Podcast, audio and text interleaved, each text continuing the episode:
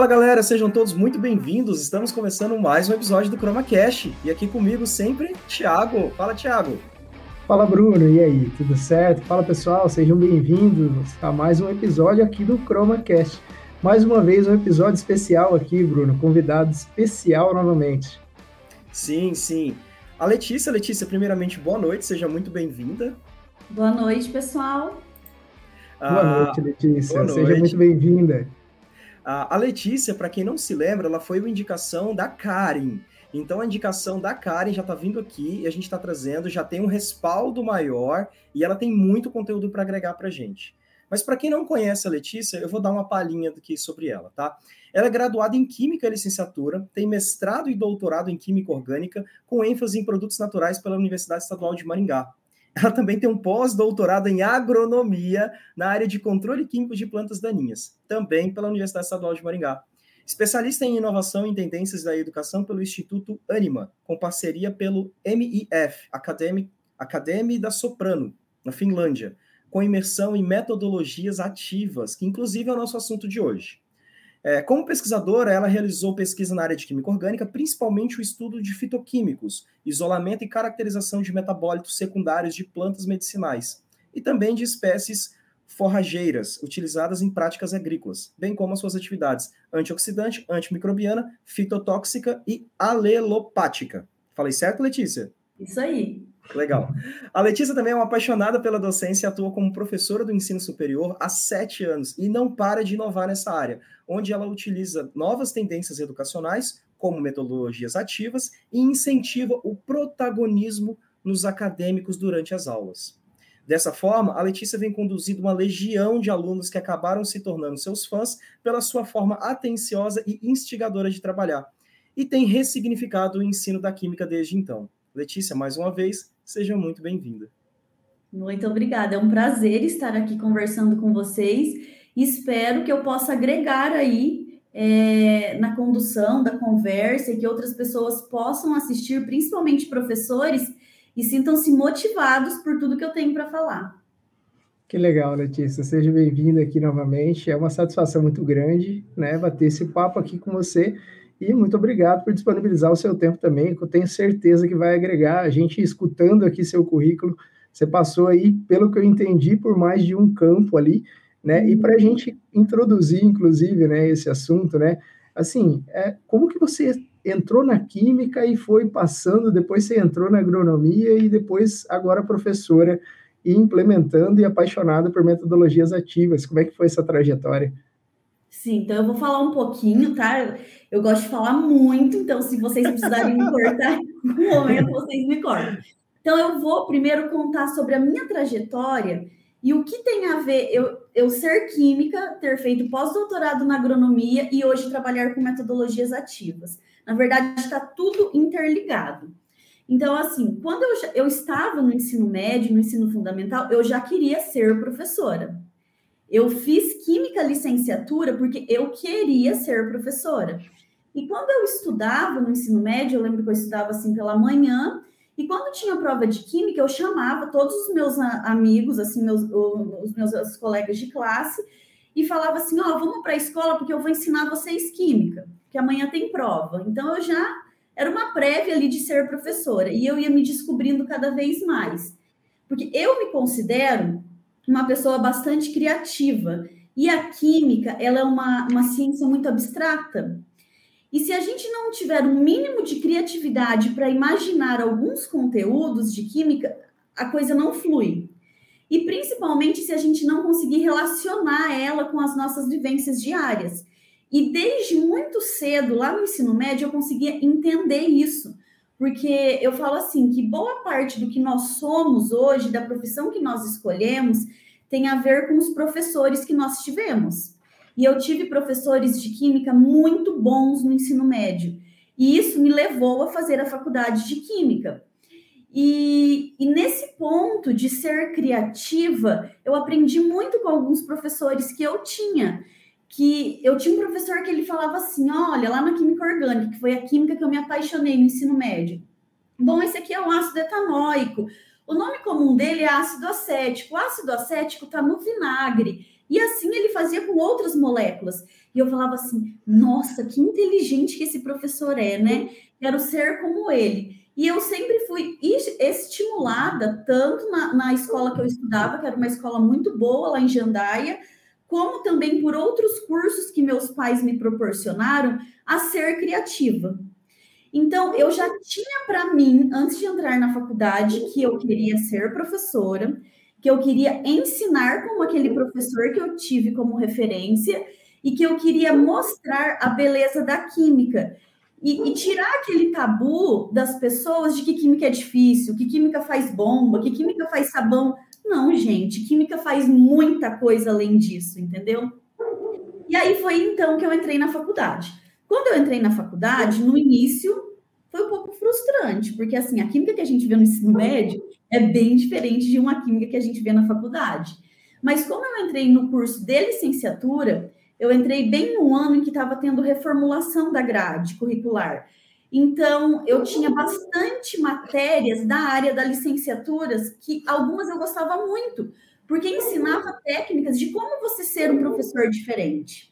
E, eu ia gostando muito daquilo. E logo no primeiro semestre, assim, do curso, eu entrei para iniciação científica, trabalhando com iniciação científica em um laboratório de plantas medicinais. E olha que curioso, nessa mesma época, a minha avó, ela não ia em médico. Tudo que ela usava na vida para curar qualquer dor vinha de plantas. E eu sempre gostei de estudar muito, ela me contava essas coisas, eu via aquela horta com aquele monte de planta e eu pensava, meu Deus, que loucura. O que, que a minha avó acha que a planta vai curar alguma coisa? E olha só, eu no primeiro ano da faculdade, no, fazendo iniciação científica num laboratório que estudava produtos naturais e plantas medicinais. E aí eu descobri que a química estudava as plantas. E aí eu fui emergindo cada vez mais nesse cenário e eu decidi, é, assim, vou experimentar dar aula no ensino médio, vou experimentar dar aula no ensino fundamental e vou ver se é isso mesmo que eu quero, já que eu estava fazendo licenciatura, né? É, e fui realmente experimentar todas essas vertentes do ensino público, ensino particular, e de todas essas experiências eu tive uma certeza: eu quero dar aula em ensino superior. Não, não queria ensino fundamental e médio, por vários problemas que acontecem hoje que nós sabemos. E aí, é, logo que acabou a, a, minha faculdade, eu entrei no mestrado, fui para o doutorado, e logo no início do doutorado, eu fui trabalhar numa instituição de ensino superior. E lá eu dava aula de química, desde cursos da saúde, como biomedicina e farmácia, até as engenharias e agronomia, engenharia civil, mecânica, mecatrônica, ambiental, agronomia, todos os cursos que tinha química, né? E eu, eu sabia que eu sempre ensinava um olhar diferente da química para os alunos. Porque vocês sabem que o professor de química, quando ele chega na sala no primeiro dia de aula, os alunos falam assim: Ixi, professor de química? Ai, professor, eu não sei nada de química. Você é boazinha? Primeiro dia de aula, em todas as turmas. E eu tentava, dentro da minha concepção de ensinar química, desconstruir isso. E, e, eu, e na minha concepção de professora, naquela época, que nem sabia o que era metodologia ativa, eu sabia que se eu me aproximasse do aluno, se eu me tornasse uma aliada do aluno, se eu, se eu levasse em consideração a vivência daquele aluno, eu conseguiria ensinar a química de uma maneira mais leve. Então, eu sempre tive esse olhar humano para o aluno, que atrás daquele aluno é, tem um ser humano, um ser humano que tem sonhos, que tem medos, que tem preocupações, e eu sempre tive esse olhar para o aluno. E nessa época, é que eu já estava dando aula no ensino superior, eu estava fazendo doutorado. E olha como foi o meu doutorado, para vocês entenderem como que casa tudo. Eu sempre é, fiz é, iniciação científica no laboratório de produtos naturais, e o meu viés é isolar substâncias de plantas. Uhum. Só que eu isolava por técnicas cromatográficas clássicas. Nessa época, a gente tinha um HPLC na CONCAP, um, uma parte ali da UEM. A gente não tinha muito contato com essas técnicas cromatográficas mais avançadas, porque nós éramos da química. E eu trabalhava, então, com, com técnicas clássicas, é, isolamento de bancada. Uhum. E aí surgiu um projeto de cooperação técnica com a BASF, que é uma empresa alemã aí no, na área de herbicida, tintas, é um, um ramo enorme que a BASF é, é, um portfólio enorme de produtos hoje que a BASF é, tem, né? Uhum. E aí, o que, que, eles, o que, que eles queriam investigar? É assim, é, agora eu vou para um, um pouco da parte da agronomia para vocês entenderem. Uhum. Os produtores, na, na, na, parte, os produtores rurais, né? É, na entre safra, é comum eles, eles plantarem espécies de forrageiras. Uhum. É, como, por exemplo, nabo forrageiro, milheto, mucuna, crambe, crotalária. É, eles plantam essas espécies forrageiras para o solo não ficar descoberto né, na entre-safra. Depois eles, eles passam dessecando essa planta e depois eles entram com plantio direto da cultura de interesse, seja soja ou seja milho. E eles observam que a palhada dessa forrageira que fica sobre a superfície do solo inibe o crescimento de plantas daninhas. E se a gente olhar para o cenário de agricultura hoje no país, nós só não produzimos mais porque nós temos uma interferência muito grande das plantas daninhas que hoje estão fora de controle. Não existe mais herbicidas novos, mecanismo de ação novo. Tudo que tem é muito velho, é de 30 anos. O que está acontecendo agora é misturar dois mecanismos de ação para ver se tem controle de plantas daninhas. Enfim, então a BASF fez um apoio de uma cooperação técnica com a UEM, onde o pessoal da agronomia plantavam essas forrageiras, enviava para a bioquímica da, lá da UEM, a bioquímica fazia os testes em plantas daninhas, analisava se o extrato aquoso daquela forrageira inibia o crescimento de plantas daninhas in vitro no laboratório, uhum. Só que eles viam que não estava tendo essa inibição. Aí eles precisaram da química de produtos naturais para efetivamente fazer extratos alcoólicos, isolar substâncias e identificar metabólitos. E a uhum. partir desses metabólitos, voltar a fazer o teste alelopático, observando a interferência, enviar a substância para a BASF. Então, o que eu tive que fazer no meu doutorado? Isolar substâncias de uma determinada forrageira, numa quantidade de no mínimo 10 miligramas, fazer o teste alelopático na bioquímica para ver se interferiu o crescimento de alguma daninha e enviar uma amostra de 10 miligramas, no caso, para a Alemanha. Porque lá na Alemanha, eles tinham condições de, com 10 miligramas, fazer os ensaios preliminares de toxicidade, de qual cultura que seria melhor e se os químicos sintéticos de lá conseguiriam sintetizar a molécula. Ou se não conseguissem sintetizar ela como um todo, sintetizar uma parte e ver se os, se os resultados é, continuavam em daninhas.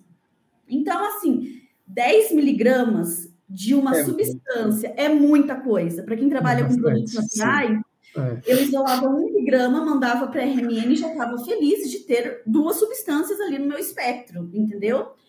É, e aí, parece que uma chave virou na minha cabeça, no sentido assim: olha que legal, o meu doutorado está resolvendo um problema da sociedade. Eu estou uhum. precisando da química para isolar a substância, identificar e comprovar que é ela mesma. Eu preciso da bioquímica para fazer os testes com plantas daninhas e eu preciso da agronomia para que eu possa testar isso em vivo, plantar realmente a semente lá da planta daninha, ver ela germinar, crescer e eu aplicar esse extrato na minha planta ou essa possível substância. Por isso que eu fui fazer o pós-doutorado na agronomia, porque aí eu fui, tudo que eu fazia in vitro, eu quis repetir em vivo, em, em estufa de germinação, plantando a planta daninha e pulverizando a minha fração ou a minha substância de interesse para ver se realmente aquela planta morria. Uhum. E aí, olha que legal. Vocês concordam que é uma interação entre áreas dos saberes para resolver um problema da sociedade? Sim. E hoje, essas moléculas potenciais estão na BASF, eles estão tentando sintetizar para que um novo herbicida venha a surgir no mercado. E nesse momento, eu também estava dando aula. E assim, parece que foi uma coisa assim, que virou a chave mesmo. Eu falei assim: poxa vida, eu não posso ensinar a química só como está ali no livro. Ah, hoje eu vou explicar forças intermoleculares, vou explicar ligação de hidrogênio, vou explicar de polo induzido. Não, para que, que eu vou explicar isso? Isso tem uma aplicação no curso que eu estou dando aula. Tem que ter, senão não faz sentido. Então, foi a parte difícil de eu tentar assim. Eu tinha que dar, por exemplo, é, forças intermoleculares. Esse conteúdo eu tinha que dar na engenharia civil, na engenharia ambiental, na agronomia e na farmácia. Aonde eu vou aplicar esse conteúdo dentro de cada área? Essa era a parte difícil, porque aí eu tinha que estudar muito. Tentar encontrar aonde eu vou aplicar esse conteúdo naquela área, porque tem que fazer sentido para o aluno. Porque Sim. se não faz sentido para ele, ele fica o tempo todo se perguntando: o que eu estou fazendo aqui? Por que eu tenho que aprender isso? E aonde eu vou usar isso? Porque se tem uma coisa que eu faço, é me colocar no lugar do aluno. E a partir do momento que eu me coloco no lugar do aluno, eu falo, para que, que eu tenho que aprender isso? Sim.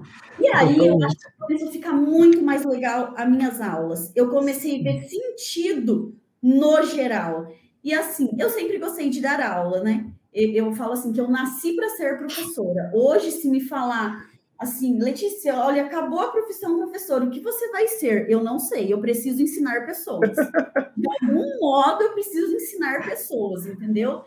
E, e, e, é isso. Então, assim, o uso de, de novas tendências na educação, até eu vou dar uma palestra semana que vem na abertura de uma semana acadêmica em Umuarama, na, no IFPR, e eu vou falar sobre tendências na educação, inovação na educação. É justamente isso é, é, colocar o aluno como protagonista, é considerar toda a vivência que ele tem e, a partir daí, criar estratégias para que a química faça signific... É, seja significativa para ele, justamente por ser uma matéria extremamente abstrata.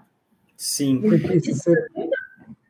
E esse episódio é um oferecimento da Matrix LCMS. Tudo para o seu laboratório e a melhor experiência para a sua análise cromatográfica. Respondeu totalmente, inclusive você deu um panorama geral assim de inúmeros pontos, me chamou a atenção vários deles, mas principalmente dois assim, Letícia, que até um deles eu queria explorar um pouquinho mais é, de início contigo, que era com relação, você comentou assim, olha só, você percebeu que ao longo do processo, quando você se colocava é, diante do aluno de uma maneira que estava mais aberta, equiparado, se é assim que dá para dizer, mesmo sendo detentora do conhecimento, o, o aluno engajava muito mais, né? Uhum. Sem o autoritarismo. Você acha que isso realmente é um, o passo da metodologia ativa ou do que vem por aí no ensino para poder melhorar de fato? Isso. Então vamos lá. Primeiramente, quando a gente fala de uma educação inovadora, a gente está falando de uma educação que o centro é o aluno. Hoje, não é mais legal eu chegar numa sala de aula com meus slides desde 2005, 2006 e dar aquela mesma aula com aquele mesmo material, falando daquele mesmo jeito e sair da aula me achando assim, nossa, que aula top que eu dei. Dei aula top para mim, né? Porque os meus alunos é. não nada. Hoje, a educação inovadora é centrada no aluno, em como ele aprende. E para isso, metodologia, as metodologias ativas são ferramentas nesse universo. Então, por exemplo, é, o que eu posso fazer dentro da sala de aula para tornar o meu aluno ativo? Eu posso sim e devo dar uma aula expositiva, mas uma aula expositiva dialogada, que eu considero o conhecimento prévio do aluno, que eu engaje o meu aluno é, é, em todo esse sistema, né? E para que isso aconteça, eu preciso muitas vezes quebrar essa barreira. Professor detentor do conhecimento e o aluno, a minha plateia, que só vai absorver como esponja. Não, gente, não é assim. A metodologia ativa, a educação inovadora, ela prioriza o aluno. Então, eu preciso entender que atrás daquele aluno, como eu já disse, tem um ser humano. E um ser humano como eu. Eu posso ter, por um momento, estudado mais que ele, mas é só isso que nos diferencia. E eu preciso é, entender que esse aluno aprende diferente do que eu aprendi. Porque é, outro dia eu assisti uma palestra de uma neurocientista que ela dizia assim: nós professores hoje nós temos que apenas mostrar o caminho, eles aprendem sozinhos. E eu falo isso é, assino embaixo porque isso acontece nas minhas aulas. Hoje eu tenho um uhum. projeto de produtos naturais que os alunos precisam saber muito de cromatografia. Eu peço para eles me apresentarem um seminário no segundo encontro, sem eu nem ter explicado o que significa cromatografia. Eles vão ter que mergulhar sozinho na internet, nos livros, e vir me convencer o que eles entenderam. E, cara, é fantástico. É assim, os alunos explicam de uma forma que eu, sendo aluna lá no meu tempo, eu não conseguiria, porque hoje os alunos, eles aprendem de maneira diferente. Eu aprendo grifando, escrevendo, eu sou muito sinestésica, mas uhum. hoje os alunos, ele, eles aprendem mais vendo e ouvindo. Por isso que hoje nós temos uma legião de TikTokers, de, de pessoas que vivem no Instagram, é uma forma de aprendizado. E, e, também os alunos que são virtuais, digitais, que eles precisam jogar alguma coisa para aprender aquele conteúdo. E a química tem muitas ferramentas que nos auxiliam nisso, tem muitas plataformas de jogos online que mostra, por exemplo, toda a farmacologia, a farmacocinética de um fármaco, misturando pH, Ka e pKa. Nós, professores, só temos que encontrar os, o caminho, mostrar o caminho para o aluno e deixar que ele seja criativo. Por isso que em todas as minhas aulas eu busco muito ser criativa. Os meus slides, assim, eu busco plataformas diferentes para fazer slide, eu mudo todo ano, eu sempre busco assim me aperfeiçoar nesse sentido. E professor é isso, é refletir sobre a prática constantemente. Eu acho que o maior, prof... o maior prazer meu enquanto professora é quando eu saio de uma sala de aula e o aluno fala assim: professor, eu tive uma ideia, sabe isso que você estava falando? Pronto, acabou. É isso que eu queria mesmo, instigar para que eles tenham ideias, mesmo porque as profissões do futuro a gente não sabe uhum. quais serão. Elas nem estão listadas ainda em catálogos de universidades. Então, é, eu estou aqui hoje para contribuir dentro desse universo dos alunos. Perfeito, Letícia. E essa questão de você levantar a bola e o aluno sair pesquisando, você não limita, você não determina onde ele precisa ir buscar, ele vai fazer a pesquisa do jeito dele.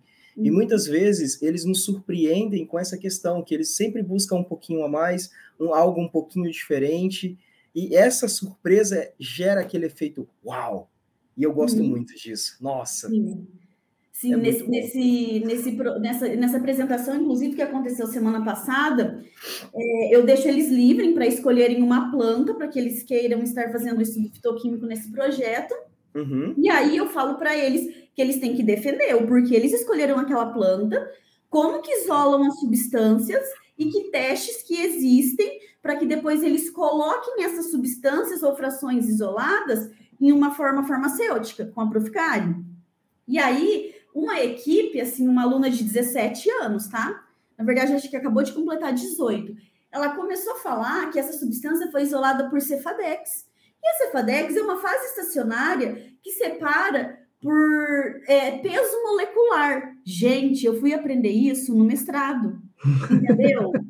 e os alunos hoje de 18 anos, segundo semestre, sem eu explicar, eles já fazem todas essas conexões é assim, é incrível, é incrível. Nossa. E a metodologia ativa, que é essa forma de ensino em que o aluno assume o protagonismo do ensino, é, é, ela proporciona isso. Mas para você, Letícia, é, que você comentou que sempre busca novas tendências de ensino, como que foi esse seu contato com a metodologia ativa? Foi surpreendente? Era algo que você já fazia e que simplesmente só veio um rótulo para rotular aquilo que você já fazia? Bom, hoje, olhando toda a minha tra trajetória no passado, eu acredito que eu sempre usei metodologia ativa. Até mesmo quando eu dava aula de matemática, no sexto ano do ensino fundamental. Eu fazia jogos, eu fazia palavra cruzada, eu fazia diferente do que estava no livro, entendeu? Hoje Sim. recebe esse nome de metodologia ativa. Mas, assim, ao, o, o local que eu me encontrei, que eu vi que realmente o que eu fazia era metodologia ativa, foi quando eu vim para a UFPR de Palotina.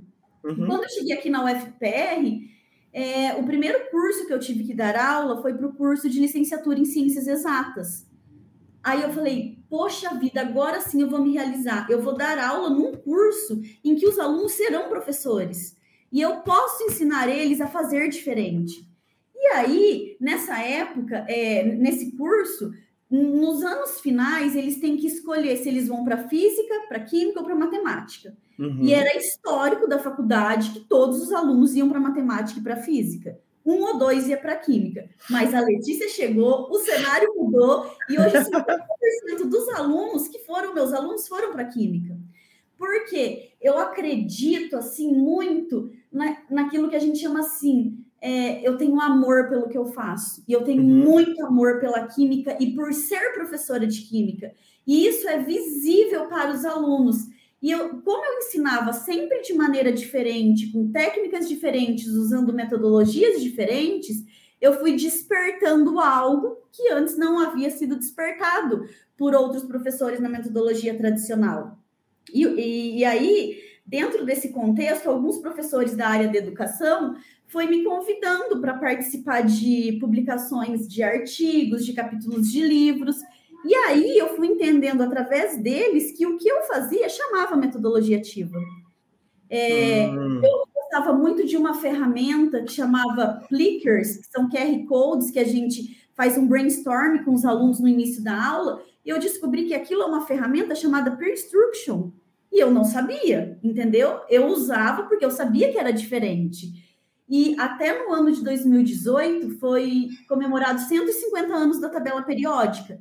E eu Sim. fiz um evento no campus, é, todos os alunos que tinham química comigo, desde a licenciatura em ciências exatas, aquicultura, em parceria com outros professores também, agronomia, agronomia, eles tinham que confeccionar tabelas periódicas diferentes e expor para toda a faculdade. E eu não queria tabela periódica convencional, porque o primeiro dia de aula eu falo essa frase para os alunos. Gente, a criatividade é tão importante quanto a alfabetização. Então, o céu é o limite. Eu, eu coloco expectativa lá no alto e os alunos superam as minhas expectativas. Nossa. Então, nesse evento, apareceu tabela periódica de planta daninha, tabela periódica de sushi, as tabelas periódicas antigas, as tríades de Dobereiner, parafuso telúrico de Deschamps-Cortois. Então, foi um evento lindo. E uma outra turma apresentou moléculas que salvam vidas, que são moléculas hoje que estão em fármacos, que constituem é, princípios ativos de fármacos e que curam doenças muito importantes, mas que foram extraídas de plantas. E, e, também fizemos uma tabela periódica humana. Nós fizemos toda a tabela periódica assim, em cartolina, e teve uma filmagem com drones. Então, assim, eu, enquanto professora de química, eu quero mostrar que química não é difícil, que química uhum. é aplicável, que tudo que nós fazemos hoje tem química, que nós somos química, e precisa desconstruir é, esse medo, esse desespero de que química é um monte de conta, que eu não entendo nada, é um monte de símbolo matemático. Eu, eu, a minha missão enquanto professora é desconstruir isso e mostrar que a química tem uma beleza imensa se mostrada de diversas maneiras, né? Que não seja só a tradicional. Sim. Sim, Letícia, você falou muitas coisas interessantes. Uma delas é sobre essa questão do abstrato. Me chamou muita atenção, uhum. porque a gente trabalha com cromatografia hoje, é o nosso dia a dia. E às vezes explicar cromatografia, às vezes, para um parente que me pergunta, Tiago, o que, que você faz mesmo? É, e, e, aí fica bem complexo, porque a pessoa é, ela não está no nosso mundo, então para ela é completamente abstrato, absurdamente abstrato. E uhum. engajar, fazer essas conexões, eu imagino que para o ensino, para o aprendizado, é super importante. Mas, Mas olha pensa... só, vocês que são da área da cromatografia, qual a melhor forma da pessoa que vocês estão oferecendo consultoria é aprender? Não é vocês ensinando e elas ir lá e repetindo o que vocês estão fazendo? A neurociência diz que o cérebro aprende quando ele faz associações. Então, o tempo todo tem que associar e tem que ir para a prática, aprender na prática. Sim, com certeza. Na verdade, assim, a gente dá vários treinamentos, Letícia, nesse, nesse segmento, né? Tanto a parte de, cromatografia quanto espectrometria de massa, e realmente passa por essa etapa, né? Além da parte uhum. teórica, a gente caminha junto também com os experimentos, que é o que faz diferença e a pessoa acaba seguindo, né? Mas pensando assim, Letícia, no, no, mercado de trabalho, quando a gente pega essas duas informações, mercado de trabalho, metodologia ativa, dá para ver o seu entusiasmo com relação ao ensino e ao aprendizado dos alunos. É, o mercado de trabalho ele busca hoje cada vez mais pessoas que têm uma expertise, que brilha os olhos, que está faminto realmente para poder adentrar no mercado de trabalho. Você acha e acredita que a metodologia ativa também passa por essa questão também consegue melhorar essas, essas habilidades dos alunos? Sim, eu acredito muito nisso, Porque quando a gente aplica a metodologia ativa, quando nós nos propomos a trabalhar com essa educação inovadora, tem um ponto muito importante que é o processo avaliativo. Então, o meu aluno, ele não é a nota que ele tira na prova. Eu acredito que vocês, assim como eu, nós somos avaliados dentro de um contexto que, olha, você tirou 60 na matéria de métodos cromatográficos. Ok, Letícia, você é nota 60. Eu sei que eu sou muito mais além do que aquilo. Eu posso ter feito a prova num dia que eu não estava bem. Eu posso não ter entendido uma parte do conteúdo que acabou caindo maior parte na prova. E dentro do contexto é, de educação inovadora, o nosso processo avaliativo ele precisa com, é, contemplar outras esferas de não só aquela, aquele conhecimento que ele adquiriu, de não só uma prova objetiva, eu preciso avaliar competências, habilidades e atitudes. E hoje, dentro da instituição que eu trabalho, nós avaliamos todos, é, é, todos esses quesitos no aluno. O aluno passa por prova objetiva, ele passa por prova dissertativa. É, nossa, nossa matriz disciplinar, nossa matriz não é disciplinar, é por projetos. Então, ao final de cada projeto, ele tem uma entrega e atribui-se um valor a essa entrega, mas também ele é avaliado em outros quesitos, como, por exemplo, habilidade cognitiva, é, comunicação oral, comunicação escrita, autogestão, protagonismo, autonomia e interação. Que hoje nós chamamos isso das soft skills, people skills, human skills, como queiram chamar. E, e o legal disso, a gente vai ver lá na frente. Porque como que eu me eu, eu por mim, pelo, pela minha formação. Nós começamos a faculdade lá em 40 alunos, química licenciatura, nos formamos em seis. Todos que se formaram falaram: e agora? Para onde eu vou? Ai, vamos fazer mestrado. Os que não foram fazer mestrado foi direto da aula no Estado, porque era licenciatura. Uhum. Os que eram bacharéis ficaram assim, pensando: e agora eu vou para onde? Agora eu vou para a indústria? Com que experiência? Será que eu sei fazer aquilo? Hoje é diferente. O nosso aluno que é formado na metodologia ativa, ele consegue entender a integração de todos os conteúdos para a entrega de um produto final. Então, por exemplo, um exemplo da Proficari. A Proficari, ela tinha como desafio, no projeto dela, entregar uma forma farmacêutica sólida. Eu, no meu projeto de produtos naturais, eu tinha como desafio que os alunos estudassem uma planta, entendessem todos os métodos cromatográficos, é, fizesse o fracionamento e isolasse uma substância. E por que não, a partir disso, fazer uma forma farmacêutica com a professora Karen? E, e é assim que os alunos conseguem entender que a, a química é essencial para o curso de farmácia, mas que ela está toda conectada. Entendeu? Uhum. E, nesse sentido, é, quando a gente avalia não só o aluno pela prova que ele faz, mas por todas as habilidades e competências que ele vai desenvolvendo ao longo do curso, é, eu consigo estar o tempo todo dando é, feed forward para ele, mostra, e por, por eu ter essa proximidade maior com o aluno, eu posso chegar lá naquele grupo ou naquele aluno e falar assim: olha, é, eu acho que você precisa sobressair um pouco a sua comunicação oral, é, no, no, seminário você falou um pouquinho decorado. Eu acho que precisa melhorar a sua interação com o seu grupo.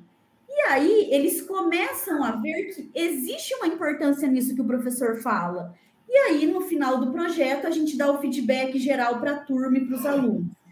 E como é dentro de uma empresa? Eu nunca trabalhei dentro de uma empresa, mas eu acredito que dentro de uma empresa eu tenho também é, as hard skills, as soft skills, e o tempo todo eu tenho que estar trabalhando em equipe. E para eu trabalhar em equipe, eu tenho que ter algumas habilidades, como protagonismo, como autogestão, como liderança, também para ser cumprida nesse ambiente. E concorda que um aluno que está saindo de uma faculdade já preparado, sabendo que o mercado espera e sabendo lidar com esse universo, porque o tempo todo ele realizou projetos e teve feedbacks de professores de como ele está saindo, é muito mais fácil.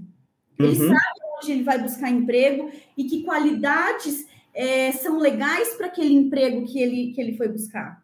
Certo? Nossa, perfeito, Letícia. Ah, e não esquece de acessar o nosso site, chromaclass.com.br. Lá você fica por dentro de todos os episódios do ChromaCast, da lista de espera dos nossos cursos e de todos os nossos e-books também. Se inscreve lá. E E, você falou nessa questão da avaliação, e outro dia eu vi uma charge muito legal. Uhum. Nas escolas nos ensinam a resumir textos ou livros ou produzir parágrafos e redações de três, quatro parágrafos. E chega no mercado de trabalho, olha, resume isso tudo aí para mim em uma tabela, um em um gráfico, em um uhum. fluxograma, uhum. numa frase. Não sabe. sabe? Então, é a capacidade de síntese, a capacidade de interpretação que até então não foi tão trabalhado, que uhum. tinha-se que dissertar, dissertação, textos de redação de 25 a 30 linhas com título. Para que isso? Concordo contigo, sabe? Porque muitas vezes no mercado de trabalho não é isso que vai ser cobrado de uhum. você, muito pelo contrário. Sintetiza isso para mim aqui. Uhum. Tira o cerne. no gráfico. Uhum. Exato, exato. Isso é muito importante, né, Thiago? E isso é uma tática que nós usamos dentro da sala de aula. Todas as minhas aulas é, de química, seja saberes da química, seja análise de insumos farmacêuticos, seja produtos naturais, eu sempre começo a aula escolhendo um aluno e fala assim: meu filho, vai lá no quadro, faça um fluxograma de tudo que você lembra da última aula. E depois você vai explicar para os seus amigos. Um brainstorming geral do que aconteceu na aula, na última aula. Todos já estão preparados e acostumados com isso que eu peço. Uhum. E aí, tanto no início da aula como no final da aula, eu retomo a aula falando: e aí, gente, vocês, aquele fluxograma que a fulana de tal desenhou, tá faltando alguma parte? O que vocês acrescentariam hoje? E deixo ele ali no cantinho, entendeu? Então, essa uhum. capacidade de síntese precisa ser melhorada. Eu sou da época que fazia relatório de toda aula experimental. Toda a aula experimental eu tinha que entregar um pré-relatório e depois um relatório. Aquilo foi virando uma grande cópia da cópia da cópia da cópia para que aquilo? E tem uma outra estratégia muito legal que a gente pode aplicar como estratégia ativa na química. A química tem essa vantagem da gente poder fazer muita coisa em laboratório. Isso é muito legal.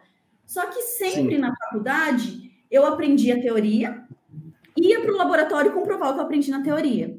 Não, gente, vamos desconstruir isso. Vamos construir a teoria pela prática. Vamos para o laboratório, vamos fazer a prática pensar no que está acontecendo e, diante daquilo, construir a teoria. Isso sim dá mais significado a todo o conteúdo, a toda a noção do que a química quer mostrar ali naquele experimento. Perfeito. Perfeito. Deu para deu entender aí que realmente é, é, é são ferramentas úteis né, para o nosso dia a dia e pensando no mercado profissional, com certeza evolui, né? Já prepara o pensamento para poder é, tá alinhado com o mercado de trabalho, né, Bruno? Sim, Thiago. É, é, muito, muito essa questão do mercado de trabalho, Letícia. Como que é a aceitabilidade do próprio mercado de trabalho com esses alunos que foram até então educados ou passaram pelo, pela metodologia ativa durante a sua faculdade?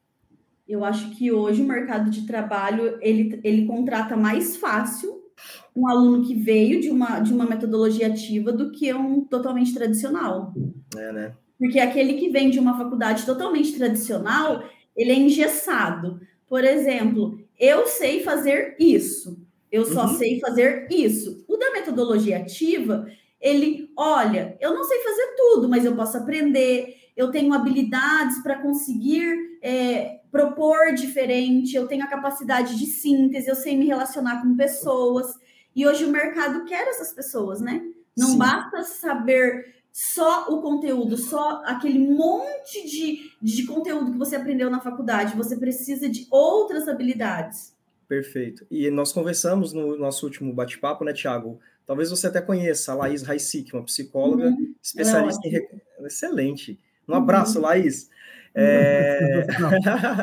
ela é especialista na parte de recrutamento e ela até nos falou assim: olha, Bruno, uh, tem muitas empresas hoje que estão fazendo contratação às cegas, porque tem-se a máxima de 90% dos desligamentos hoje são realizados por questões comportamentais, mas as contratações Sim. foram feitas por questões de hard skills, de habilidades. Isso, então, são contratados por hard skills e demitidos pelas softs. Exatamente. Então, vamos inverter esse quadro. Tem empresas que estão fazendo processo de seleção às cegas. Uhum. Eles só querem ver, não quer saber o currículo do candidato, quer saber se você tem um nível de interação, de percepção, de capacidade de resolução de problemas que uhum. eu quero o que, o que você vai fazer nessa, nessa minha vaga que eu tenho aberto, depois eu te ensino. Isso mesmo. Olha e o legal que isso é uma estratégia que nós, professores, podemos adotar hoje na nossa sala de aula. Por Sim. exemplo, É, no método tradicional, é uma carteirinha atrás do outro e o professor lá na frente dando aula. Perfeito. Por que eu não posso trabalhar em grupos? Hoje, na instituição que eu tô, é, eu tenho grupos de cinco, seis alunos. Uhum. Cada aluno foi escolhido dentro daquele grupo por ter uma habilidade diferente. Eu tenho o que é mais extrovertido, o que é mais introvertido, o que fala bem, o que escreve pouco, várias habilidades numa mesma equipe. Para que durante a execução do projeto eles consigam se relacionar e desenvolver habilidades que lhes faltam, entendeu? Então, eu acho que uma estratégia do professor é também fazer com que essas soft skills sejam desenvolvidas dentro da sua própria sala de aula. Criar espaços que permitam esse desenvolvimento, entendeu? Uhum. E pelo fato de nós termos uma maior proximidade com o aluno, de considerar ele como um ser humano como nós, é, o engajamento do aluno é maior e o engajamento na equipe também se torna diferente, porque agora ele não precisa trabalhar sozinho, ele pode trabalhar e construir em equipe. Caramba, sim. Ô, Letícia, e assim, ó, a gente está pensando aqui num cenário em que o, o, aluno ele chegou e ele tem o primeiro impacto já diretamente com a metodologia tradicional. Vamos imaginar aqui agora, fazer um exercício de que esse aluno está vindo de uma metodologia tradicional, completamente acostumado a essa questão de o professor falou, você anotou, estudou para a prova, entregou a prova e o relatório. Uhum. Como fazer essa transição com alunos? Tem alguma ideia, alguma dica, algum, alguma task que dá para é, abrir aqui sobre aquele, isso? Aquele primeiro semestre que o aluno tem esse impacto né, de, de contato com a metodologia ativa. Não, não é o primeiro semestre, é só o primeiro dia, tá? Se acalma. Ah, Porque assim, no primeiro dia, eles ficam assim, perturbados. Essa é a palavra. Porque eles ficam assim, mas o professor não vai dar aula? Como assim? Eu vou ter que pesquisar tudo? Eles ficam confusos. Aí a gente começa a citar exemplos. Aí eles começam a pensar assim: nossa, será que no primeiro ano eu já vou estar fazendo pesquisa? Eu já vou para congresso? Eu, durante as disciplinas que eu, vou, que eu estou aprendendo, eu já posso ir para congresso, levar trabalho científico? Aí eles começam a ficar curiosos. Porque o nosso aluno hoje, ele precisa ser curioso. A Sim. base de tudo é a curiosidade, né? E aí, é, parece que vai acontecendo naturalmente. No início, assim, no primeiro dia, na primeira aula, no segundo dia, eles ainda estão confusos. Mas aos poucos, eles vão entendendo o porquê deles estarem dentro daquele cenário, o porquê daquela equipe ser escolhida daquela forma, entendeu? Uhum. E aí, por isso que uma pessoa que eu gostaria que vocês até é, fizessem um podcast com ela, fizessem essa fala com, com, essa pessoa, é um aluno que ele veio de uma. É, ele é formado numa faculdade de biotecnologia de uma metodologia exclusivamente tradicional, e hoje ele faz uma outra faculdade dentro de metodologia ativa. E todos os conteúdos que ele, ele viu no passado só faz sentido hoje.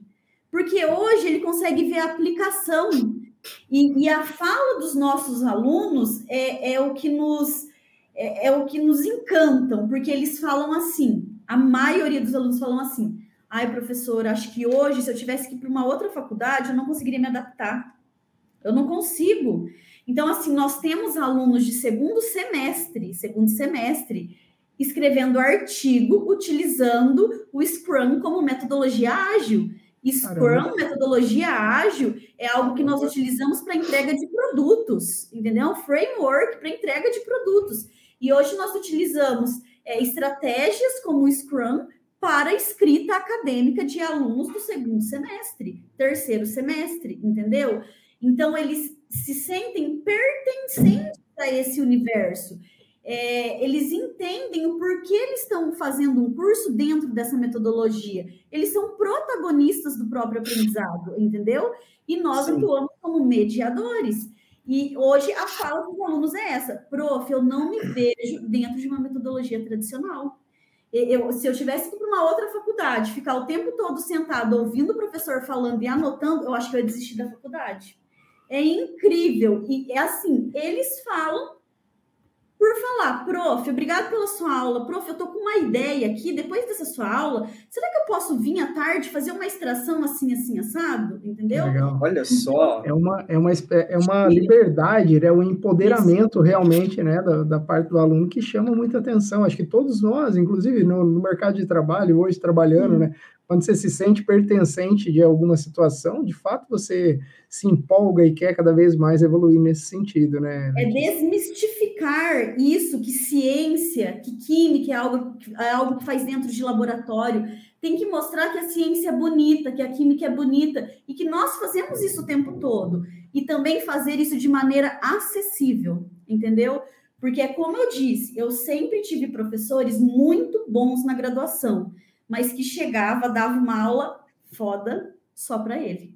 Uhum. Infelizmente. Hoje Sim. nós não precisamos mais desse tipo de professor. Hoje nós precisamos de professores que despertam o que o aluno tem de melhor, que ensine o caminho para que ele trilhe. Letícia, vamos pela ótica do professor agora, então. Eu sou um professor aqui tradicionalzão, né? Eu não tenho contato com a parte de metodologia ativa, o, o ensino ativo quero mudar, quero, preciso me atualizar. Por onde eu começo nesse sentido? Ah, tá. Bom, se você for um professor de química, você Isso, tem que ter em mente que base é base. É, uhum. A Karen também já disse lá no, no, podcast dela que eu, eu, tenho que construir uma base sólida.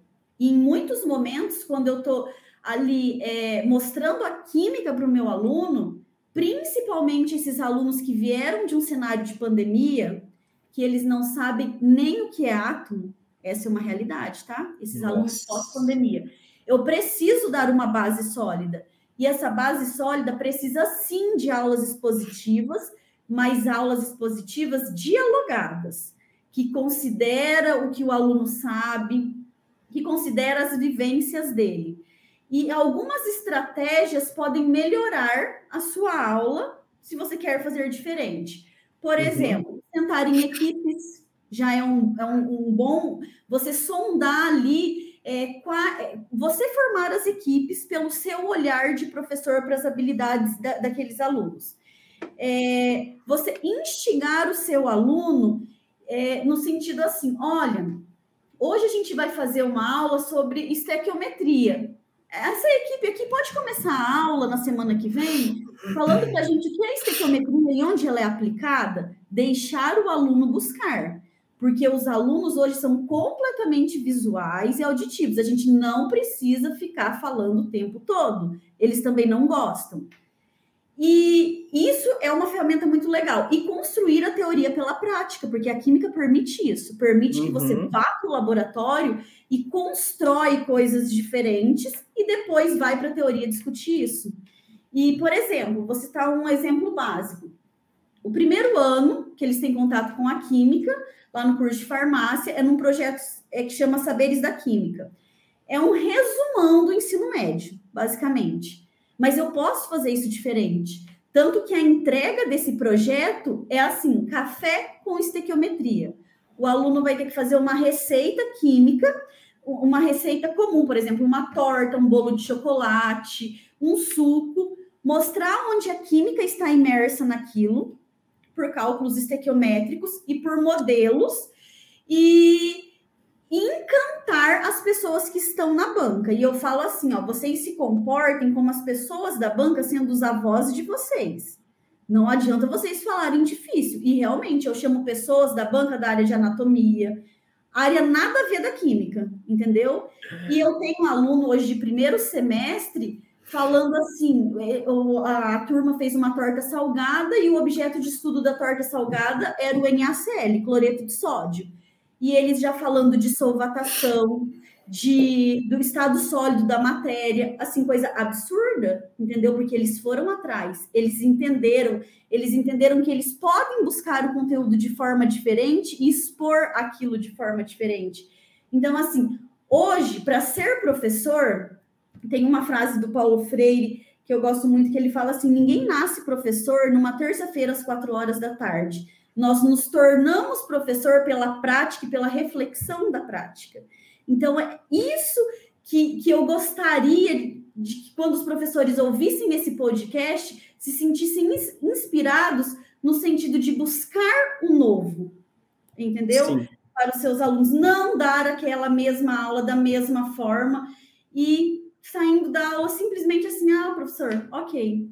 Não, te, precisa de, um, de um, um, um brilho no olhar do Tem aluno. Tem que ser mais. Tem que ter mais. Tem que ter mais. E essa é uma missão do professor, né? ele tem que estar, tá, tem que estar. Tá ah, eu tenho até um, tá presente, exemplo né? aqui que eu trouxe para vocês, ó. Deixa eu mostrar. Isso aqui é um exemplo do curso técnico em química. Conseguem ver aí? Conseguimos, sim. sim. Uhum. Então, assim, é um curso técnico em química e eles estavam uhum. vendo química orgânica, né? Aí no primeiro uhum. dia de aula, é, eu coloquei aquele monte de estrutura orgânica e um aluno falou assim: Ô, professora, eu não entendo o que, que essas figuras aí, esses desenhos de cinco, é, de cinco lados, seis lados, por que está entrando matemática no meio de química orgânica? Poxa vida, era só falar que o encontro de duas linhas ali tinha um carbono. Uhum. Isso muda a vida de um aluno. Muitas vezes a gente, é, a gente acaba falando tão difícil e a gente esquece do óbvio. O óbvio tem que ser dito o tempo todo. Sim. E aí, diante desse aluno, eu dei para eles uma nota lá, atribuí uma nota de trabalho, e eles tinham que escolher substâncias isoladas é, de plantas que curavam a, a, alguma doença, de alguma maneira. E essa equipe do curso técnico fez a molécula do canabidiol, porque ele trabalha numa indústria farmacêutica, e ele trabalha também como soldador. E eu falei assim: eu quero que vocês façam moléculas de formas diferentes.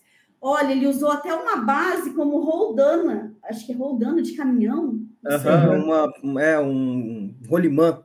Isso, isso mesmo. E aí ele fez toda essa molécula, ele criou, ele estudou todos os ângulos, carbono SP3, SP2, Caramba! SP, ó, Caramba, que legal! De cara. vermelho, o hidrogênio de branco. Um aluno, gente, de 45 anos, tá? Que ele trabalha Receba. no tratamento de uma indústria farmacêutica, ele pesa insumo na balança todo dia, nada além disso. E desenvolveu a molécula aqui, ó, por meio de com ferro aí, com as coisas de, de soldar, o canabidiol, porque o canabidiol hoje está muito em alta por tratar epilepsia, etc e tal, né? Então é isso, é isso. É sobre Caramba. isso. Que baita exemplo, assim, na verdade. Uma das perguntas que a gente tinha separado aqui era sobre isso, né? Eu acho que você uhum. deu inúmeros exemplos e fechou, inclusive, com chave de ouro esse exemplo aí, é. que, que se conecta né, à informação. Eu imagino e acredito que nunca vai esquecer como que funciona qual é a angulação do, do carbono uhum. ali, né, nas ligações, se, se, liga com o hidrogênio, já dá para pensar fazer, também... Né? Nas... Fazer na prática. É, e ele tem que entender o porquê que é aquele ângulo da repetição, é, da, da, da, da questão eletrônica, da geometria. Hum. Olha o tanto que ele teve que estudar para chegar, para entender o porquê do ângulo, para então fazer o ângulo, Thiago. Mas é. isso ainda não é só, não tem só esse exemplo pontual eu faço os meus alunos desenvolver jogos didáticos, mas eu quero que eles desenvolvam jogos que não tenham. Ah, dominó eu já sei que existe, jogo do mico eu sei que existe, eu quero jogos com regras próprias. Aí Caramba. eles criaram, teve uma equipe que criou assim, La Casa de Química. Aí colocou um banner, era minha foto no fundo, e era um conteúdo que eles estavam aprendendo que era sobre eletrófilo, nucleófilo, carbocátion, carbânium, reações de substituição, reação de eliminação é uma parte pesada da química orgânica. Sim. Mas tem alguns conceitos que um farmacêutico precisa saber para ele entender a síntese de novos fármacos. E eles criaram jogos com regras próprias imensamente criativos. E para você criar um jogo, você tem que entender muito bem aquele conteúdo, né? Porque senão, como você vai criar regra para alguém jogar e aquele jogo dar certo? Ter o vencedor uhum. e ter o ganhador. Nossa. Perfeito. Nossa, que interessante isso, cara. É eu tô aqui maquinando. Eu falo assim que, por exemplo, quando nós éramos pequenininhos, lá no prezinho, eu acredito que vocês aprenderam o alfabeto de diversas maneiras. Vocês Sim. aprenderam recortando, desenhando, pintando, fazendo amarelinha. Por que que chega uma certa idade para de usar todos esses exemplos, esse, universo abstrato para ensinar algum conteúdo. A gente é. não deve parar com isso. Eu Sim. tenho um filho de 13 anos, eu sempre estudo para a prova com ele. E como que eu estudo com ele? Dando exemplos reais, da vida real, entendeu? E isso faz sentido para ele. Uhum. E a uhum. partir do momento que aquilo faz sentido, a partir do momento que eu crio um jogo, uma cruzadinha, aquilo vai ser significativo para ele, porque ele está aprendendo de uma forma diferente. Uhum. Faz muito sentido, Letícia, muito mesmo, assim, isso tudo que você está falando. E eu tô assim, tô de aluno aqui, inclusive eu fiz algumas anotações, tá? Se você me permite, eu já anotei aqui também para o futuro próximo aqui, viu? Sim. Letícia, imaginando o processo de ensino, que é o momento de apresentar o um mapa para o aluno daquilo que ele pode seguir na carreira dele, com o máximo uhum. de detalhes possíveis. Muitas vezes, cada aluno tem uma vocação ou a aptidão para seguir um determinado caminho, a área de exatas, área de humanas, enfim. É, como fazer pra, com que esse aluno que tem essa aptidão consegue enxergar os outros lados a ponto de desenvolver essas outras habilidades que, que são tão importantes quanto? Você já citou várias aqui. Sim, bom, eu acho que o, o primeiro passo para o aluno escolher uma área que ele quer seguir, uma aptidão que ele tem, é, é pensar assim, que nós, não, às vezes, não vamos conseguir realizar aqueles sonhos que nós tínhamos, porque nós já não somos aquelas, aquela pessoa que sonhou aquilo. E um exemplo claro disso são alunos que entram no curso e fala assim: eu estou entrando no curso porque eu quero seguir a área de perícia. No primeiro semestre já desconstrói tudo isso. Professor, eu estou apaixonada por esse negócio da gente desenvolver novos fármacos, de fazer novas formulações. Por quê? Professor é encantador de alunos. O aluno ele tinha em mente uma, uma, uma aptidão, ele queria fazer aquilo porque ele achava que era legal, por isso ele foi buscar aquele curso. Mas aquele aluno que sonhou aquilo lá atrás, ao passar por toda a trajetória acadêmica dentro de uma educação inovadora, ele já não vai ser o mesmo de antes. Ele não vai ter os mesmos sonhos de antes, entendeu? Sim. Então, o tempo todo, eles estão se redescobrindo dentro dessa metodologia. E aí que dá o, o profissional completo. Ele chega lá no final e fala: bom, eu gosto dessa área, eu gosto dessa. Eu acho que eu posso buscar uma pós-graduação, um mestrado nessa área, mas eu também posso entrar aqui numa indústria de alimentos, numa indústria farmacêutica, porque eu gostei muito daquele projeto que estudava microbiologia, a parte de fungos, de bactérias, entendeu? Sim. Então, como eu disse, os nossos alunos hoje, eles executam trabalhos que eu fui aprendendo no mestrado e no doutorado, entendeu? A ciência é livre. O professor só precisa instigar esse universo. E tem uma outra coisa muito importante dentro desse cenário. Hoje eu vejo que os professores estão muito presos ao que precisa ser trabalhado naquele, naquele, naquela disciplina. Então, dentro da disciplina de Química Geral, eu preciso trabalhar 10 conteúdos. Ok, mas você não pode trabalhar esses 10 interligados ou em parceria com outras disciplinas? para ter significado, entendeu? Então, muitas vezes o professor se, se, fica assim preso em tentar terminar aquele conteúdo que muitas vezes tem alguns lá que nem vai fazer sentido para ele enquanto profissional. Uhum. Entendeu? Faz e sentido. aí a gente tem outras estratégias dentro da metodologia das metodologias ativas, que é o planejamento reverso, mas aí tem que ficar para uma outra conversa, porque é muito.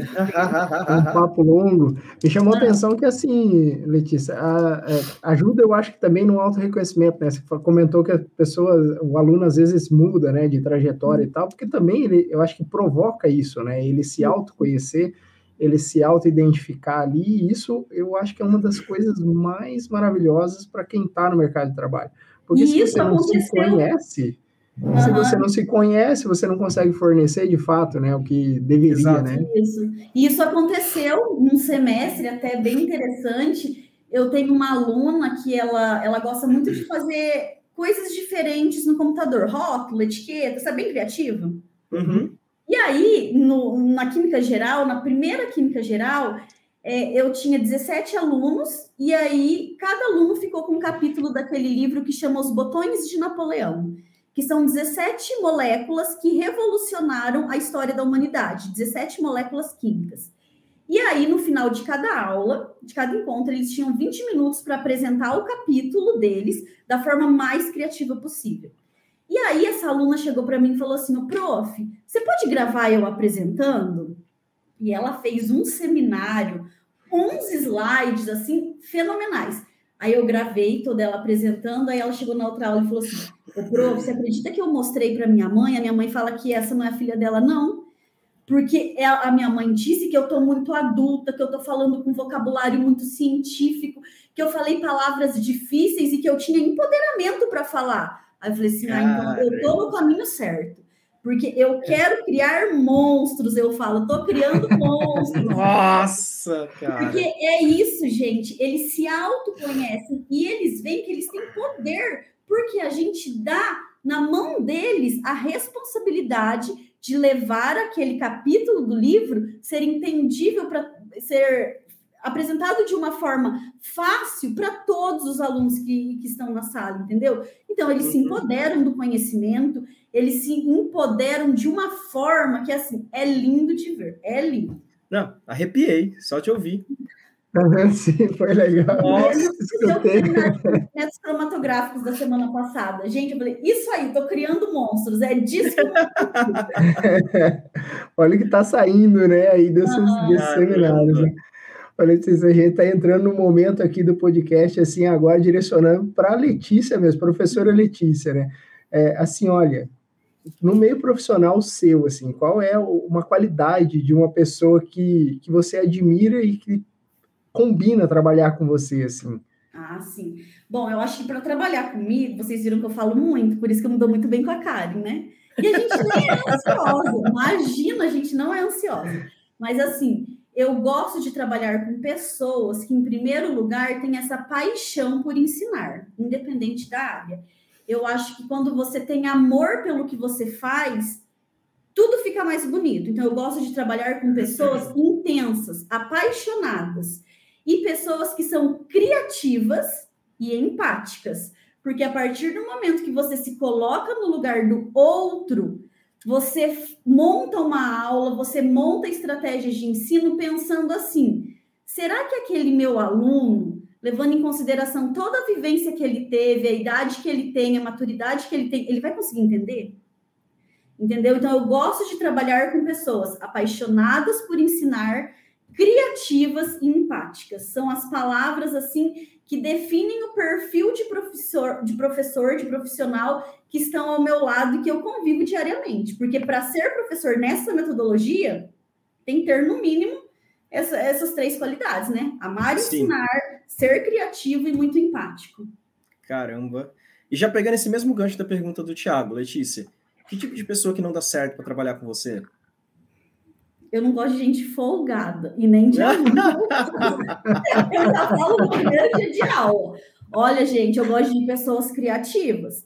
Já me disseram que pelo fato de eu ser aquariana, eu sou muito criativa, mas não é isso. Vocês procurem coisas que estimulem a criatividade de vocês. Porque uhum. tem pessoas que são folgadas e falam assim: ah, eu já tenho esse slide pronto, de 20 anos atrás. A minha aula está pronta de 200 anos atrás. Eu gosto de gente que, que é inquieta, está o tempo todo buscando coisas diferentes. É, e o legal é por, por, eu ter um filho de 13 anos, ele, ele tá no auge assim, de montar álbum de figurinhas da Copa, de TikTok, de Instagram, de músicas tendências, e eu uso esse universo dele para levar para a sala de aula. Uhum. O tempo todo eu uso. Gente, vocês viram isso? Gente, vamos fazer um TikTok disso? Se vocês olharem o perfil lá do, do meu Instagram, tem muitas coisas que eu faço, que é modinha, mas com a química que está acontecendo agora, porque é o universo dos alunos. Se a metodologia ativa, se a educação inovadora está centrada no aluno, eu preciso entender o que aquele meu aluno faz nas horas vagas e como eu encaixar todo esse universo do conhecimento em tudo que ele faz. Entendeu? Então eu não gosto de pessoas folgadas, pessoas eu tenho pronto e ponto, e ponto acabou. E pronto acabou. Não, eu gosto de pessoas inquietas, uhum. frustradas, o tempo todo. Sim, e assim, olha só, não, a carreira, todo o trajeto aqui, assim, fantástico, mas eu imagino que deve ter tido algum perrengue aí nesse meio do caminho. O que, que você julgaria, assim, que falou, ah, isso aqui foi um negócio que não deu tão certo assim? Tá, eu vou contar uma história que eu conto, inclusive, para os meus alunos. É, eu falo assim, gente, olha, eu, eu vendo a minha alma para vocês aprender química, mas vocês não colem na prova comigo. E não me faça de boba. Porque, olha, se tem pessoal que gosta de colar, nosso pessoal da agronomia é muito criativo. Vocês não sabem prova de química agrícola, titulação de complexação, de neutralização numa sala com 80 alunos de agronomia. Eles me ensinaram as colas mais fora do comum que existe. Então, eu sou muito ligeira nisso. Mas eu também não, go eu não gosto disso e de ser feita de boba. Então, uma vez aconteceu uma situação da seguinte forma: a pessoa chegou para mim e falou assim, professora, eu não vou poder fazer prova de recuperação no sábado de manhã, porque eu vou viajar com a minha família. Você não pode dar essa prova antes para mim? E eu fiquei com dó da menina. Falei assim: vamos então, na sexta-noite eu vou estar tá dando aula prática, eu te coloco numa outra salinha com um técnico de laboratório e você faz a prova. Beleza. Essa menina tirou foto da prova, inteira e passou para todo mundo da sala, metade da sala de recuperação, que seria no outro dia, no sábado, né? Olha só como eu já era uma professora diferente e não sabia. E eu tinha muito engajamento com os alunos. Meia-noite, dez, eu recebo no meu celular assim, o prof, de umas cinco pessoas. Eu vou fazer a prova de recuperação amanhã, mas aconteceu isso, isso e isso. Eu vou te contar porque você é muito legal e eu acho que eu não gostaria que fizessem isso comigo. Caramba! Nossa! Caramba, Aí eu falei, eu fui ajudar a menina e ela fez isso comigo. Mas aí, beleza, conversei com ela, ela teve que refazer essa prova. Eu tive que passar a madrugada refazendo uma nova prova de recuperação. Então, assim, foi uma coisa chata. Mas, por um lado, foi uma coisa legal, porque eu vi que eu, sendo uma professora próxima do meu aluno, eles vão me contar. Porque se eu fosse uma professora que não tivesse empatia nenhuma, que eu não tivesse engajamento nenhum com os alunos, ia passar. Todo mundo ia tirar 100 na prova, porque todo mundo tinha foto da prova, concorda? Sim. Mas isso são coisas assim que nos fortalecem, nos ensinam, e no primeiro dia de aula eu já conto isso para todos os alunos. Vocês não façam isso comigo. É mais bonito falar assim, professor, eu não sei, eu não entendi, do que fazer isso. E mesmo porque na, na, nesse processo avaliativo de metodologias ativas, de educação inovadora, as nossas perguntas de prova são totalmente modelo ENAD, são provas completamente é, multidisciplinares, interdisciplinares, que eu não vou falar, por exemplo, assim, ai, determine o pH de uma amostra que tem concentração de H+, 2,7 vezes 10 a menos 5. Não. Eu vou contar toda a farmacocinética, vou pedir para ele explicar a relação de absorção, solubilidade, Ka, pKa, porque a minha prova tem que refletir aquela, aquela ligação que o aluno construiu durante a aula, entendeu? Então, eu não vou ensinar pH, K e pK porque um farmacêutico precisa eu vou, eu vou explicar isso aplicado dentro de uma coluna cromatográfica, eu vou explicar isso pensando na, na, na farmacocinética de um fármaco, absorção, solubilidade, excreção.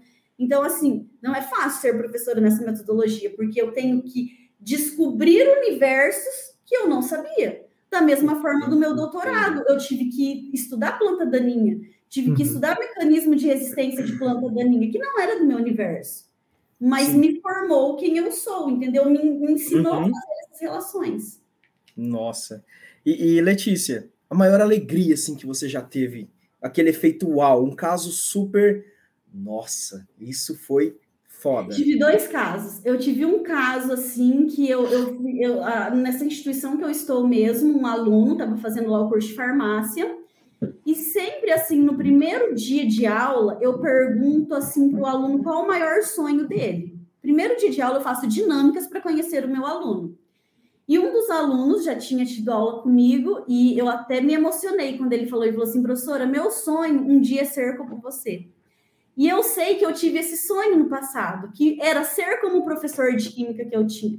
Então isso me emociona até hoje. E hoje esse aluno saiu da instituição está fazendo um curso de Química aqui na Unioeste, em Toledo, E ele falou assim: Olha, professora, meu sonho é ser como você, é explicar como você explica, é encantar como você encanta. Então, isso me marcou muito. E eu também tive recentemente um aluno que, por questões financeiras, não conseguiu, é, teve que finalizar o curso, teve que parar de fazer o curso no primeiro semestre. E ele chegou para mim antes dele finalizar e falou, e falou assim: prof, eu ainda quero ser professor de química. Mesmo eu tendo ficado de exame com você em saberes da química, eu não entendia nada de química. Hoje eu consigo ensinar meus amigos a fazer um exercício de química. E a química não era tudo aquilo que eu imaginava, ainda mais que ele viu no modelo EAD, né? É, uhum. É, no, no, modelo pandemia, a química. E Sim. ele falou assim: olha, por questões financeiras, agora eu vou ter que finalizar o curso, mas eu quero muito um dia ser professor de química. Então, são por eles e por outros motivos, por outras coisas que acontecem em sala de aula, que me mantém essa minha confiança em continuar sendo professora, em continuar é, fazendo diferente, porque eu sei que eu posso é, e consigo mostrar um lado muito bonito da química, que por muitos motivos eu não consegui ver durante a faculdade, mas hoje eu consigo mostrar para os meus alunos. Uau! Legal demais, né? Parabéns, Letícia, por essa trajetória que você tem e com certeza se dá para entender o porquê, né, de você chegar nesse ponto, porque você fala realmente com entusiasmo. Você fala, você não está falando daqui para fora, dá para ver que vem de dentro o que você está é. falando. Então, é fantástico assim. É, é, o nosso canal aqui, Letícia, tem o objetivo de difundir conhecimento, né? Então, por isso você está aqui também, né? Para trazer mais conhecimento para quem escuta a gente. E você pode nos ajudar indicando três pessoas para participar aqui com a gente, Sim. a gente faz os convites aí. Sim, eu, eu, eu gostaria de indicar um aluno, né? é, esse aluno que eu até citei, que ele já fez uma graduação no método tradicional, e hoje, apesar dele estar só no segundo semestre, ele consegue mostrar na visão dele de aluno como é estar e estudar numa instituição que é basicamente metodologia ativa o tempo todo. Uhum. Eu indicaria essa pessoa. Você eu indicaria. o nome dele? Luiz. Uhum. Luiz. Luiz. Depois eu passo contato para vocês, tá? Também gostaria de indicar a professora Graziella, que é a nossa coordenadora de curso hoje, de como ela faz essa gestão, esse planejamento e esse olhar que ela tem para o professor, de porque no planejamento que ela faz, ela precisa mostrar para o professor o que é importante para o aluno saber dentro dessa metodologia. Uhum. Então, ela tem que fazer toda essa gestão, certo? Uhum. E também indicaria a, a, a, nossa gestora do Bioparque Educação, que é a Ana, dona Duzi, né? Ah, legal. É, porque apesar dela não estar na área educacional hoje, de não ser professora, ela tem um olhar do professor que hoje o Bioparque Educação precisa. Então, a gente estava com o edital aberto para contratação de mestres e doutores, e, e, ela tem esse olhar para o professor, e eu acho que muitas vezes ela se coloca como aluno. E como ela, enquanto aluna, aluna gostaria de ver um professor Bioparque Educação. Entendeu? A empatia dela sobressai. Isso. Ah, legal. Uhum. Vou até te contar um segredinho. A gente já está em contato com a Ana e estamos uhum. providenciando sim um bate-papo com ela. E os outros dois contatos eu vou pegar contigo depois, então. Sim. E já vou chegar falando: olha, a professora Letícia veio aqui e falou que a gente tem que conversar com você. Você é a pessoa que vai nos ajudar. Isso mesmo. Legal. Letícia, como último detalhinho aqui para a gente fechar com chave mais do que de ouro, brilhando, diamante com tudo, porque eu estou empolgado, ao mesmo tempo me sentindo que as minhas aulas elas realmente precisam de um upgrade e a gente vai entrar em contato com você. É, é indica, upgrade. Upgrade. Indica um livro para gente poder sortear para os nossos seguidores e para os seus seguidores também. Tá, então eu indico esse livro aqui, ó, que é a Química Geral em Quadrinhos. Oh. Esse livro, ele foi escrito por um matemático e um químico da Universidade Stanford. É, o matemático era o cartunista e o químico fez o conteúdo, certo? Uhum. E ele é um livro que ele, em 2013, 2014, teve a tradução por um professor da USP. E é um livro de química universitária. Uhum. É, mas ele traz todos os conteúdos pertinentes à química geral, ali no início, na forma de quadrinhos. Nossa. E eu acho que a criatividade, a curiosidade aguça muito quando a gente encontra materiais como esses, entendeu? Uhum. E desse, desse mesmo autor, nós temos cálculo, álgebra linear, que são matérias no início muito pesada, mas que reprovam em forma de quadrinhos. Que reprova bastante na faculdade. Muito, exatamente. e hoje a gente tem alguns perfis de alunos que nascem com habilidades incríveis para o desenho. Inclusive, eu quero propor um de química orgânica em quadrinhos em parceria com esses alunos, para que até o final do curso nós é, venhamos a construir um livro em, por, através de histórias em quadrinhos de química orgânica. É isso aí, a gente está aí para revolucionar a forma de ensinar. A Letícia não para, Bruno. Essa não, é a verdade. Não, para. Eu acho que... não podemos parar. O título do episódio nunca encaixou tão bem. Ressignificando o ensino da química. Olha isso. É, Cara, sensacional. Eu gostei quando eu li lá episódio 49, ressignificando. Eu achei muito legal. Ai, que legal, Letícia. A gente, o nosso papo está chegando ao fim. Esse uhum. bate-papo, você já nos deu vários temas que a gente pode trazer você aqui para conversar uhum. mais sobre. E queria agradecer sua participação, Letícia. Foi muito legal. É, ter a visão de um professor que trabalha com a metodologia ativa, que instiga, que faz aluno montar a tabela periódica criativa, que faz aluno montar estruturas moleculares com conhecimentos quase nulos, é assim, é, é emocionante até de ver. Não é normal isso. É muito diferente. E que pena que não é tão comum, mas que no futuro, não tão distante, se torne mais comum. Sensacional. Gente. Muito obrigado. Né? Eu ia agradecer também aqui, apesar de ser redundante, acho que vale muito a pena lembrar aqui e agradecer né, por esse bate-papo. Você contribuiu demais. Que bate-papo agradável além de tudo. Prazer, Eu disse que eu falo muito, né? Eu disse que eu falo muito. A gente adora. Sem respirar. Quando, quando, quando o bate-papo é legal, pode falar à vontade, não tem problema. Já temos aqui uma hora e quase 20 minutos de bate-papo, que eu não sei se você percebeu, mas fluiu de uma forma muito tranquila, muito agradável para gente. Mas as minhas aulas são assim também, tá? São quatro aulas seguidas eu já entro cantando e os alunos saem saltitando. Eu não posso ver aluno dormindo. Então é assim, é um, é um palco, é um show, entendeu? Tem que ser assim. Que legal, que legal. Eu ainda quero assistir uma aula sua aqui no Bioparque. Ah, vou vou lá assistir. Seja muito bem-vindo. Gente, mas Ai. eu que agradeço de coração o bate-papo.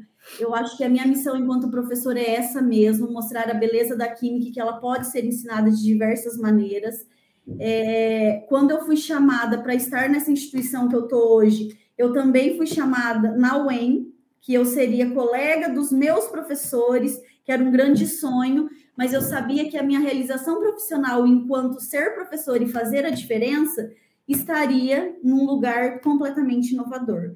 Então, hoje eu amo o que eu faço, eu amo falar o que eu faço, e esse bate-papo aí é isso: é que eu sirva de inspiração para outros professores, que eles pensem na forma de montar as aulas, de criar um slide, de, de colocar todo o seu coração e sua sabedoria dentro de cada palavra escrita dentro de um material ou, ou algum trabalho que venha a criar dentro da sala de aula. Que Nossa. fique isso como mensagem para vocês. E que mensagem! Letícia, para o pessoal poder te encontrar nas redes sociais, como é que eles fazem? Então, é, a minha rede social é bastante até movimentadinha, assim, apesar de eu não ter muito tempo, mas eu gosto de estar o tempo todo postando o que eu estou fazendo, seja em laboratório, seja em sala de aula. É, o meu Instagram, que eu movimento mais, é arroba, né, Letícia, underline Lopes, underline Ricardo, uhum. e é Letícia com Y. E o mesmo nome vocês vão encontrar no LinkedIn, no Facebook, mas assim, eu movimento mais o Instagram na parte de química. E tem. Legal. Todo lugar que eu vou, eu encontro química de alguma maneira. Então, vocês uhum. vão ver lá nos meus, nos meus stories, nas minhas postagens, que em algum lugar a química aparece. Perfeito. Pessoal, é isso aí. Conversamos hoje, então, com a Letícia. Ela é, está ressignificando o ensino da química pelas suas aulas, pela sua forma de ensinar, pelo seu jeito de conversar e da forma como ela nos cativa. Letícia, mais uma vez, muito obrigado. Tiago, obrigado por estar comigo aqui de novo nessa, nesse bate-papo incrível. E já sabe, né, pessoal? A gente se vê. Tchau, tchau. Tchau, tchau. Tchau, tchau. Tudo de bom.